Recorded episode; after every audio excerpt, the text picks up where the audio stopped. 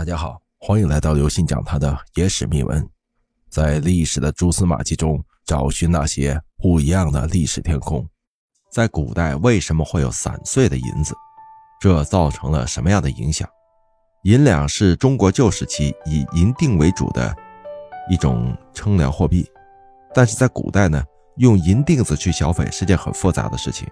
比方说，您拿着十两的整银锭去店里买了价值六两银子的东西。一般店家要先用凳子，也就是专门称金银的一种小秤，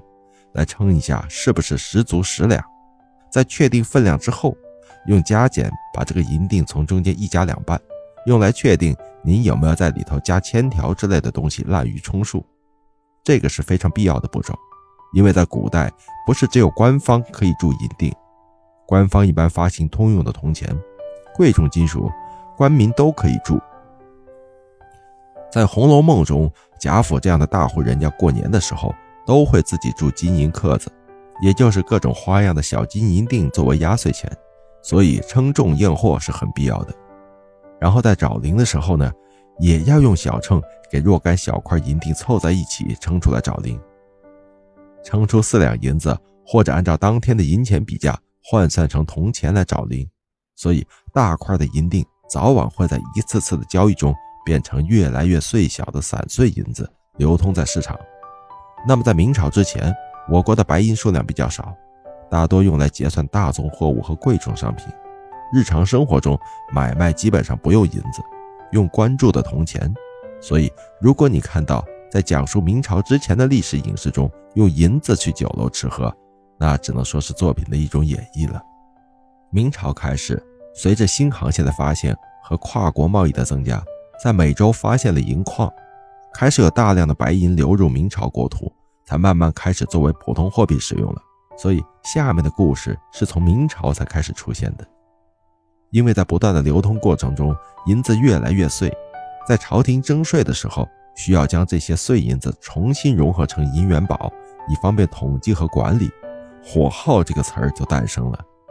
因为流通的碎银子纯度不同，熔炼的时候自然会烧掉一部分杂质。那么收上来十两碎银子，熔炼之后要保持跟官银一样的纯度，可能就只剩下八两银子了。那么消失掉的二两银子就是火耗，这笔损耗是要计算在老百姓身上的，收税的时候额外收取就是火耗银，这就大大增加了百姓的负担，因为具体收取多少火耗由当地官员拍脑门决定的。明朝的时候一般是收取百分之二十到百分之三十的火耗银。到了清朝就成了百分之五十，甚至有的地方达到了百分之八十。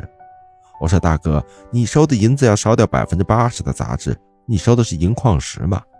因此百姓怨声载道。